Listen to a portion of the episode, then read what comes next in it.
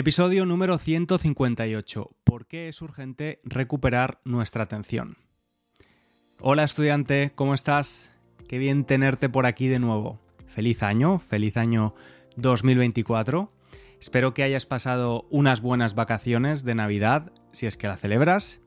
Pero bueno, en todo caso, damos la bienvenida a un año nuevo y espero poder ayudarte con tu español este 2024. Que aprendamos juntos porque yo también aprendo muchísimo haciendo este podcast.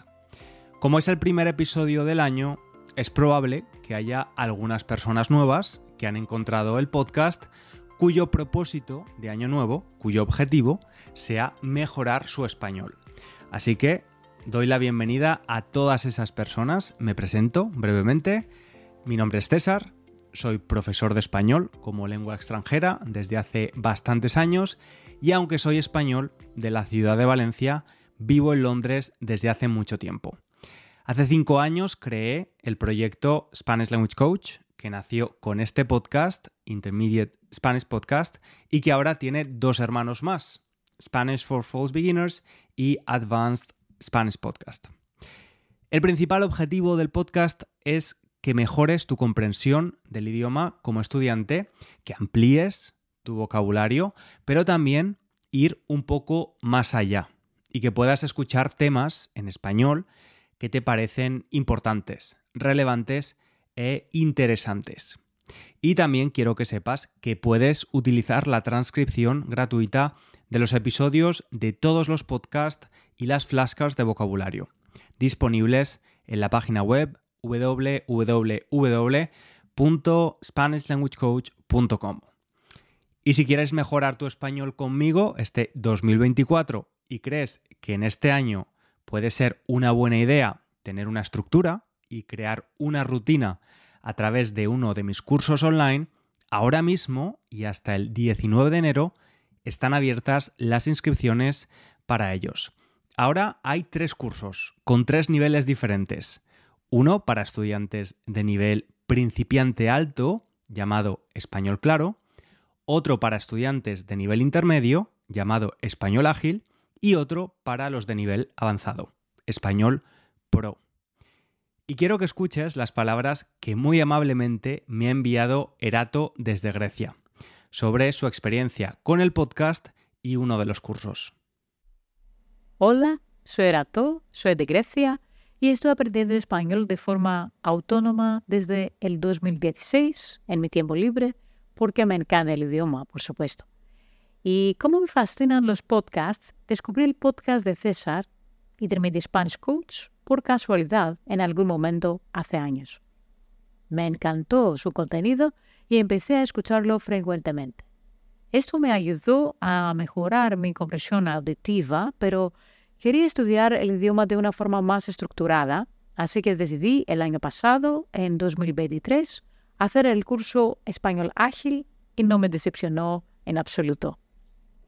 Me ha ayudado muchísimo a aclarar algunas cuestiones gramaticales y a estudiar de forma más disciplinada y divertida también. En los vídeos, César explica las cosas de forma sencilla y interesante. Sobre todo, el tema del subjuntivo fue una sorpresa para mí, ya que César lo explica desde un punto de vista muy diferente a otros profesores que no había encontrado antes. Y esto ha sido muy útil para entender mucho mejor cómo se puede aplicarlo. Además de todo eso, en las misiones escritas uno puede mejorar su expresión escrita porque hay que buscar vocabulario y reflexionar sobre diferentes temas para completar los ejercicios. Es un curso bien estructurado y útil para cualquier estudiante que quiera mejorar su aprendizaje del español y por supuesto lo recomiendo al 100%. Muchísimas gracias César por este contenido y por tu ayuda para mejorar el idioma de manera fácil, interesante y útil y sobre todo bien comprensible.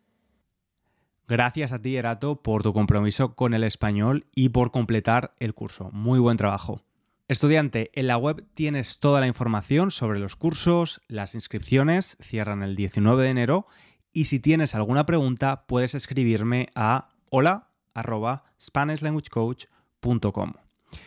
Y hablando de propósitos de Año Nuevo, yo no tenía pensado, sinceramente, tener ningún tipo de propósito de Año Nuevo, ningún tipo de objetivo, pero desde hace meses he estado notando algo.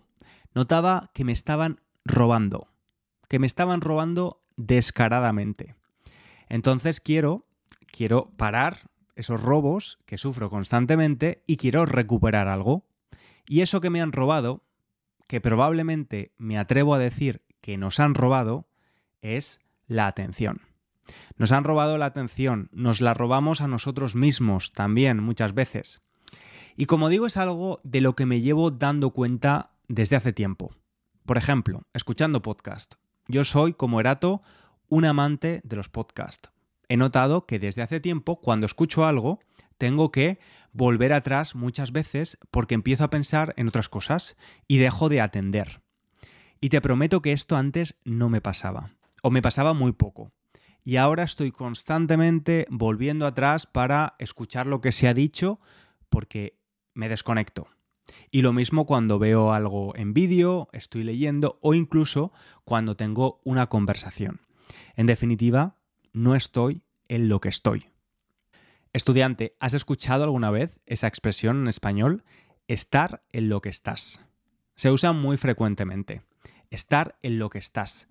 Se refiere a la idea de estar plenamente presente y concentrado en la actividad o situación que se está experimentando en un momento dado. Significa enfocar toda tu atención y conciencia en el aquí y ahora, sin distracciones mentales ni preocupaciones por otras cosas.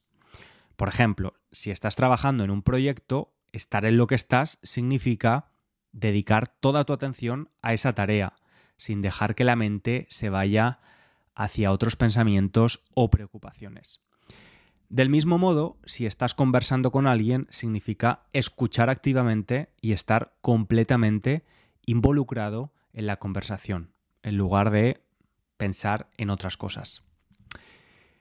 Fíjate, yo no tengo pruebas para demostrar esto, no es ningún experimento empírico, pero sí que creo que hay un factor, y es el de la edad, donde las personas más jóvenes tienen cada vez más dificultades para concentrarse y para prestar atención.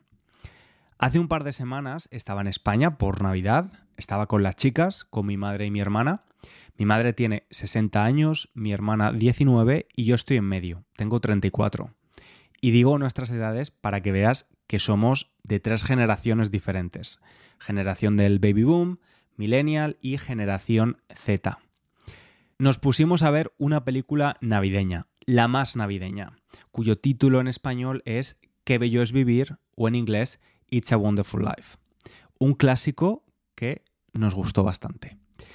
Es una película larga, de hecho la vimos en dos partes, en dos días diferentes. Lo curioso es que viendo la película, mi madre, pues estaba inmersa viendo la película, no se durmió, le gustó y estaba en lo que estaba, que era ver la película. Yo también estaba atento, pero cogía el móvil de vez en cuando, pues quizás lo cogí, no sé, 10 o 15 veces a lo largo de toda la película para comprobar si tenía algún mensaje, algún email nuevo. Y luego mi hermana, que lo cogía también, pero incluso más que yo. Y ella tenía que ir a TikTok o también ver alguna app de mensajería para ver si tenía algún mensaje.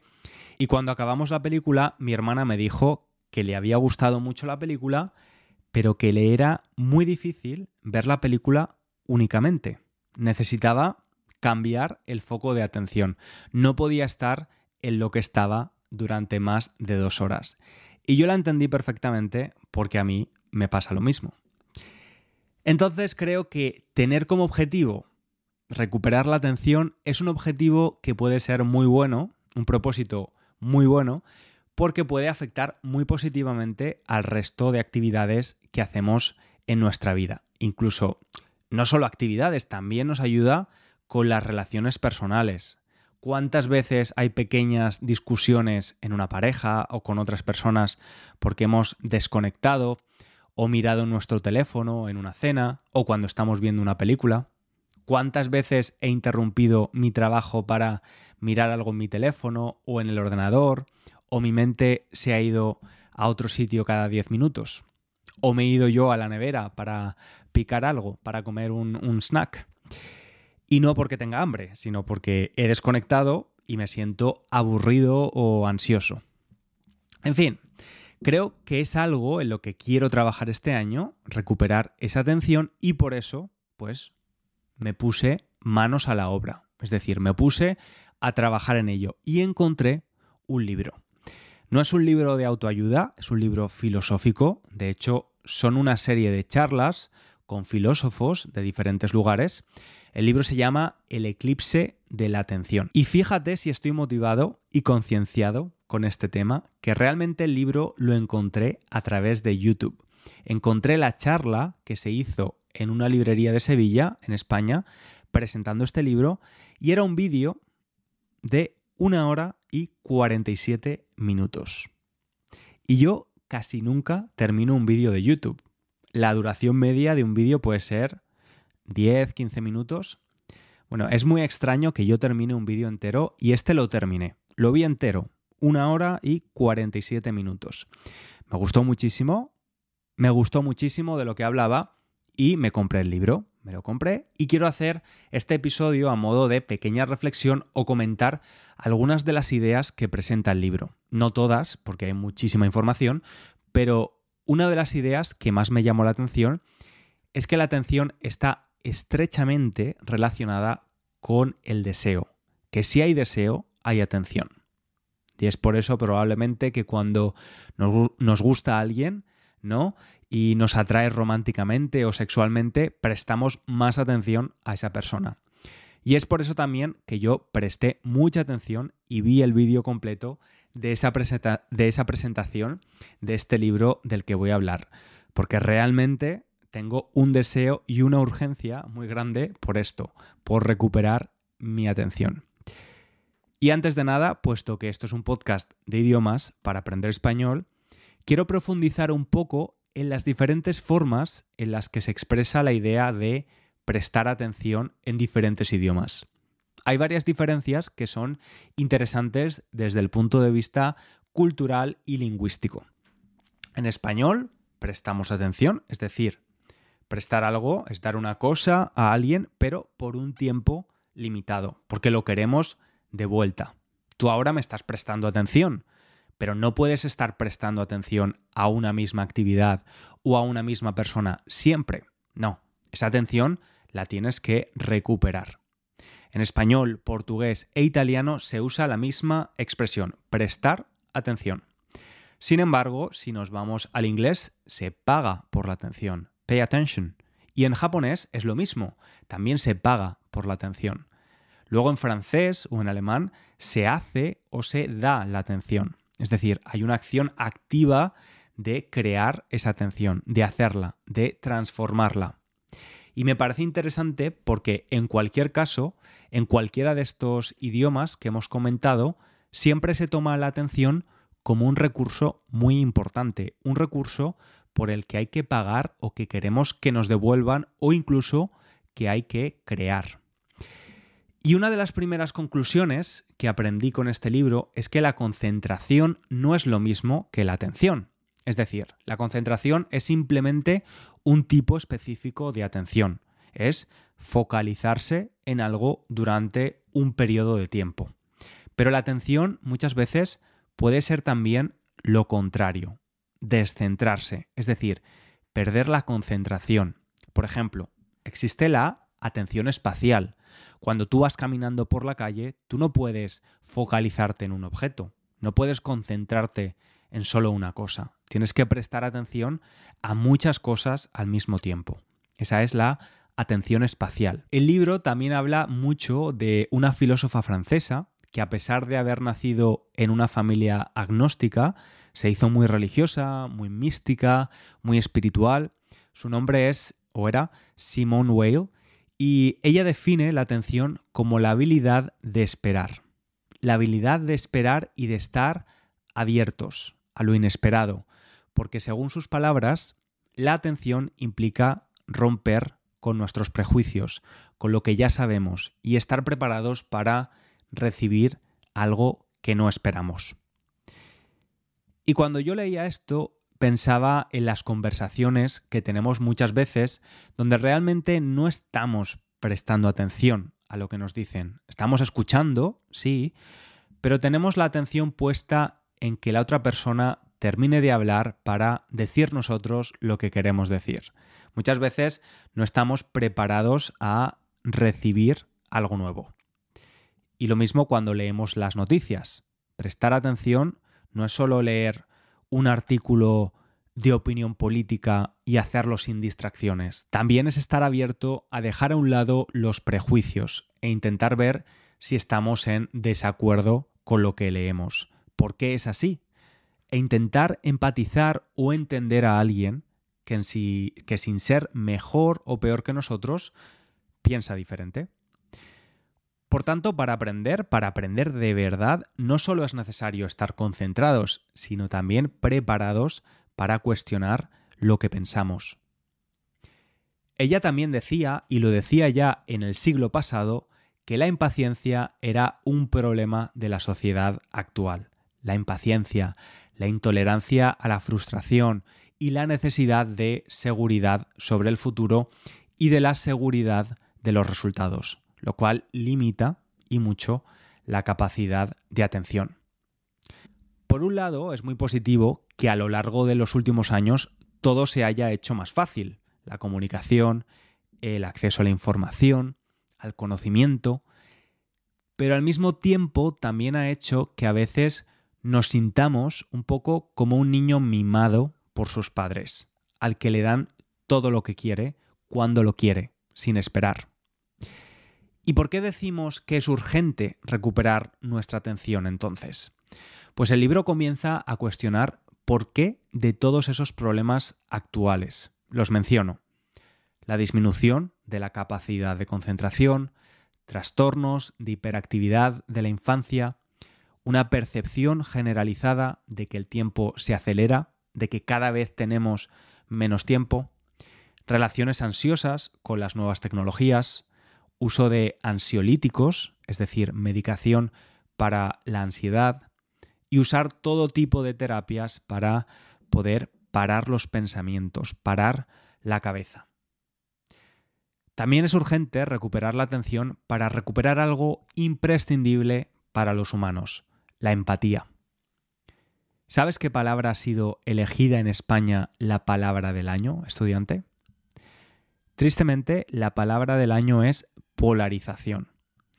A España se le considera uno de los países más polarizados del mundo y ya hemos visto cómo la atención está relacionada con la posibilidad de romper prejuicios y poder empatizar con las opiniones y sentimientos de los demás.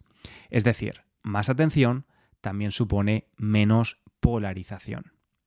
Y volver a recuperar la atención podría ser una solución a estos problemas? Pues los autores piensan que sí, que sería al menos una parte de la solución. Muchísimos pensadores a lo largo de la historia han dicho que prestar atención no es más que vivir intensamente. Vivir atento significa estar dentro de las situaciones que vivimos, vivir implicados, porque la atención es el arte de la presencia, de estar presentes en lo que nos toca vivir. Y esto es completamente incompatible con el modo en el que estamos viviendo en el momento actual, hoy en día. Nos comportamos como si estuviéramos siempre preparándonos para algo que va a pasar después, en lugar de disfrutar lo que estamos haciendo ahora mismo. Es como cuando estás jugando a un videojuego y en lugar de disfrutar del nivel en el que estás, solo piensas en cómo pasar al siguiente nivel. La gente siempre está ocupada, haciendo cosas. Aunque parezca que están aquí, en realidad su mente está en otro lado, pensando en el futuro o en otras cosas que tienen que hacer. Y por otro lado, es normal, porque como mencionan en el libro, hoy en día los humanos somos sujetos del rendimiento, de la performance. Cuanto más autónomo, independiente autosuficiente, flexible y libres de carga seamos, mucho mejor. Y claro, ¿cómo podríamos prestar atención, vivir intensamente y estar presentes si nuestro modo de vida es casi robótico? Un sujeto del rendimiento no puede estar en lo que está, tiene que estar aquí, pero con la mente en el futuro. Para la sociedad actual, el presente solo es un medio para otra cosa, para otra cosa que viene después. Y hay una frase sobre esto que me marcó y la subrayé. Y dice, pensamos que somos muy ateos, pero vivimos religiosamente en diferido, pensando en el futuro, pensando en una salvación para mañana, transportados constantemente hacia un más allá. Y algo que también me ha gustado mucho es que se habla de que es muy fácil caer en la tentación de buscar culpables. Los avances tecnológicos son los culpables, las redes sociales son las culpables, la publicidad es la culpable, etc.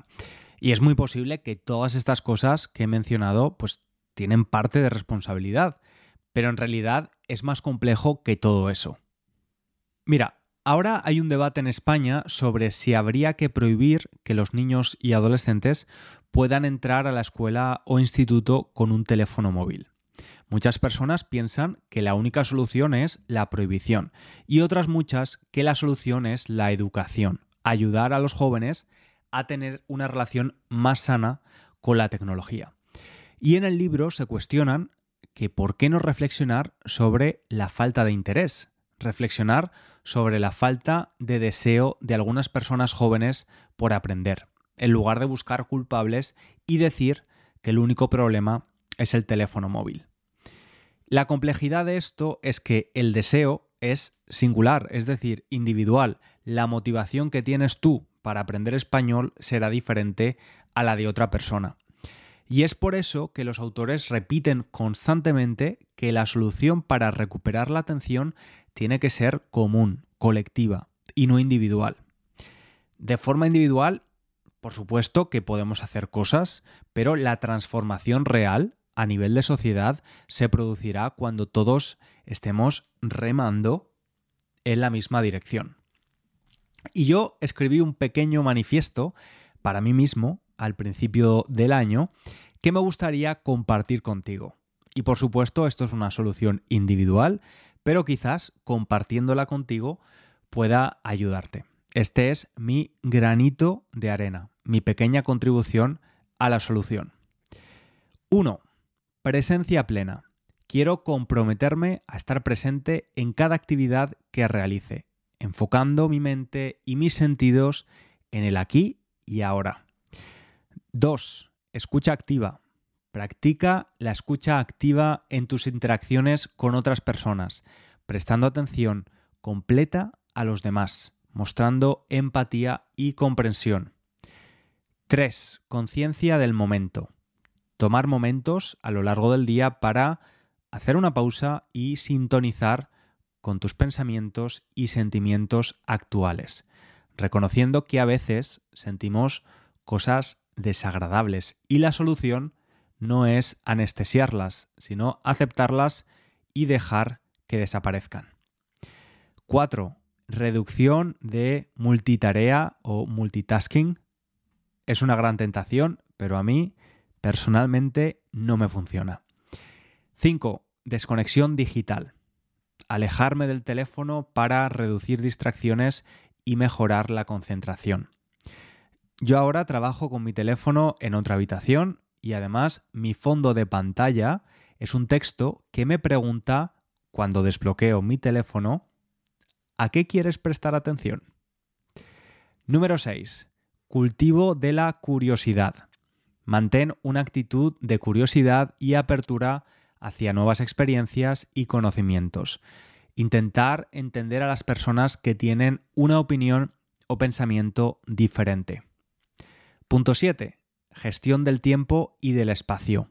Organizar mi tiempo y espacio de trabajo para minimizar interrupciones y crear un entorno adecuado para la concentración. 8. Reconocimiento de distracciones. Aprender a reconocer y gestionar las distracciones, tanto internas como externas, para mantener un nivel óptimo de atención. Número 9. Valoración del silencio. Encontrar valor en el silencio y la tranquilidad, entendiendo que en el silencio a menudo encontramos la mayor claridad y enfoque. Y la más, más, más importante, aceptar que soy un ser humano. Cometo errores, me canso, me enfado y soy injusto a veces, que el resto de personas que me rodean también lo son. Que estar atento no significa que no pueda soñar despierto o dejarme perder por los pensamientos. De hecho, es necesario y positivo. Lo que tengo que evitar son las soluciones que me anestesian temporalmente. Esas pequeñas dosis de anestesia diarias. Y ahora, estudiante, voy a añadir un punto más, que esta vez sí es colectivo. Quiero poner mi granito de arena con toda la comunidad de estudiantes de español que me escucha cada semana. Es algo que ya he estado haciendo y si me sigues de hace tiempo lo sabes, pero voy a poner incluso más esfuerzo en ello desde este momento. Ahí va. 11. Comunicar a las personas que aprecian y escuchan mi podcast expectativas realistas en el aprendizaje del español, enfocándome en que el aprendizaje es un proceso a largo plazo, sin soluciones milagrosas ni rápidas, pero que al mismo tiempo se puede disfrutar y saborear desde cualquier nivel hacer del aprendizaje del español un proceso que se puede disfrutar hoy mismo, sin esperar a mañana o a dentro de un año, cuando el resultado sea mejor. Y bueno, ya estamos en la segunda semana del mes y si te soy honesto, estudiante, este manifiesto que escribí a principio de año es bastante más complicado de lo que pensaba que iba a ser. A lo largo del día tengo muchos momentos donde me gustaría ser anestesiado temporalmente con algunas de las distracciones que antes usaba. Y sí, es complicado y, me hace sentir a veces un poco ansioso. Tengo mono. El mono es esa ansiedad que tenemos cuando dejamos de fumar, por ejemplo. Pero a pesar de la dificultad, estoy contento de ser consciente de lo dependiente que soy de estas distracciones, de estas pequeñas dosis de anestesia. Así que de momento feliz con mi decisión y compromiso con recuperar mi atención. Creo que la clave, lo más importante, es ser consciente de que perdemos la atención, de que vamos a cambiar de foco y en ese instante tenemos ahí un segundo para decirnos firmemente, no, ahora no es el momento de esto. Pensar en la atención como un músculo que tenemos que ejercitar poco a poco, entrenarlo. Y al final, y como conclusión, ahora que ya sabes qué significa la expresión estar en lo que estás, te diré que en mi opinión, la urgencia de recuperar la atención está en que si nunca estamos en lo que estamos, acabaremos siendo lo que no somos. Estudiante, muchas gracias especialmente hoy por tu atención. Gracias por prestarme tu atención estos minutos. Ahora te la devuelvo esperando que la cuides mucho. Nos escuchamos en el próximo episodio. Un abrazo grande.